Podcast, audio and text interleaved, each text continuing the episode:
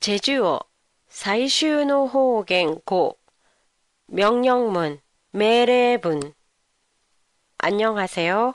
도쿄 타마시에 있는 한국어 교실 한교실입니다. 이제까지 일반 사람들에게는 익숙하지 않았던 제주어. 넷플릭스의 우리들의 블루스가 한국에서 인기를 모으면서 제주어에 대한 관심도 많아지고 있는데요. 오늘은 우리들의 블루스에 나오는 명령문을 중심으로 보내드리겠습니다.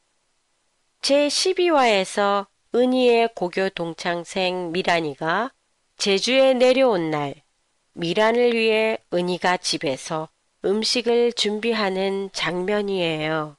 미란에게 주려고 생선을 들고 찾아온 명보가 내일 우리 동창들을 만날 때 라고 말하는 걸 들은 은희는 명보에게 야, 너 각시 인정이 빼고 만날 생각 꿈에도 하지 말하게 라고 하지요. 여기서 하지 말하게는 표준어로 하지 마라로 친구에게 하는 반말이에요. 반말 명령문은 말 끝에 으라, 나, 으라게가 붙는데요.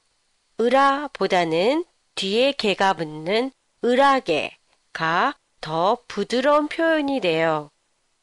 술에 취한 미란과 친구들이 밤에 바닷가에서 노는 장면에서 음악 소리의 볼륨을 높여달라는 미란에게 화가 난 은희 친구 호식이는 야, 네가 와서 허라 라고 개를 붙이지 않고 말을 하지요.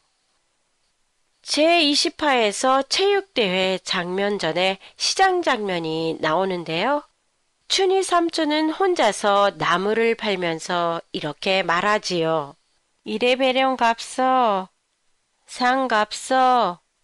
이처럼 말 끝에 붙는 읍서는 표준말의 으세요의 의미가 되고 아어 줍서는 표준말의 아어 주세요 에 해당돼요. 제주에서 자주 들을 수 있는 인사말 혼자 없어 나 잘 갑서는 읍서의 형태로 어서 오세요, 잘 가세요의 의미예요. 아어 줍서는 예를 들면 보내줍서, 봐줍서가 있는데요. 표준어로는 보내주세요, 봐주세요 가 되지요.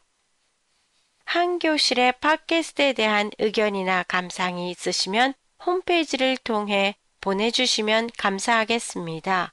안녕히 계세요.